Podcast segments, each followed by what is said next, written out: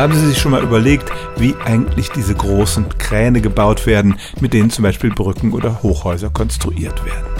Die sind ja so hoch, dass man sie nicht einfach flachlegen und auf einen LKW packen kann, sondern die müssen Stück für Stück aufgebaut werden. Das ginge theoretisch mit einem größeren Kran, aber die Frage wäre dann natürlich, wer baut diesen größeren Kran? Das würde zu einer unendlichen Folge immer größerer Kräne führen. Nein, ein Kran kann tatsächlich wachsen und ich habe mir einen Film von der Sendung mit der Maus angeschaut, da wird das sehr eindrücklich gezeigt. Im Prinzip funktioniert das so, dass es ein Gestell gibt, das wie eine Manschette um den Kran gelegt und ganz nach oben gefahren wird. Das kann das Kranhäuschen hochdrücken und dann wird in die Lücke ein neues Kranelement eingefügt. So kann der Kran Element um Element nach oben wachsen und tatsächlich 100 oder 150 Meter hoch werden.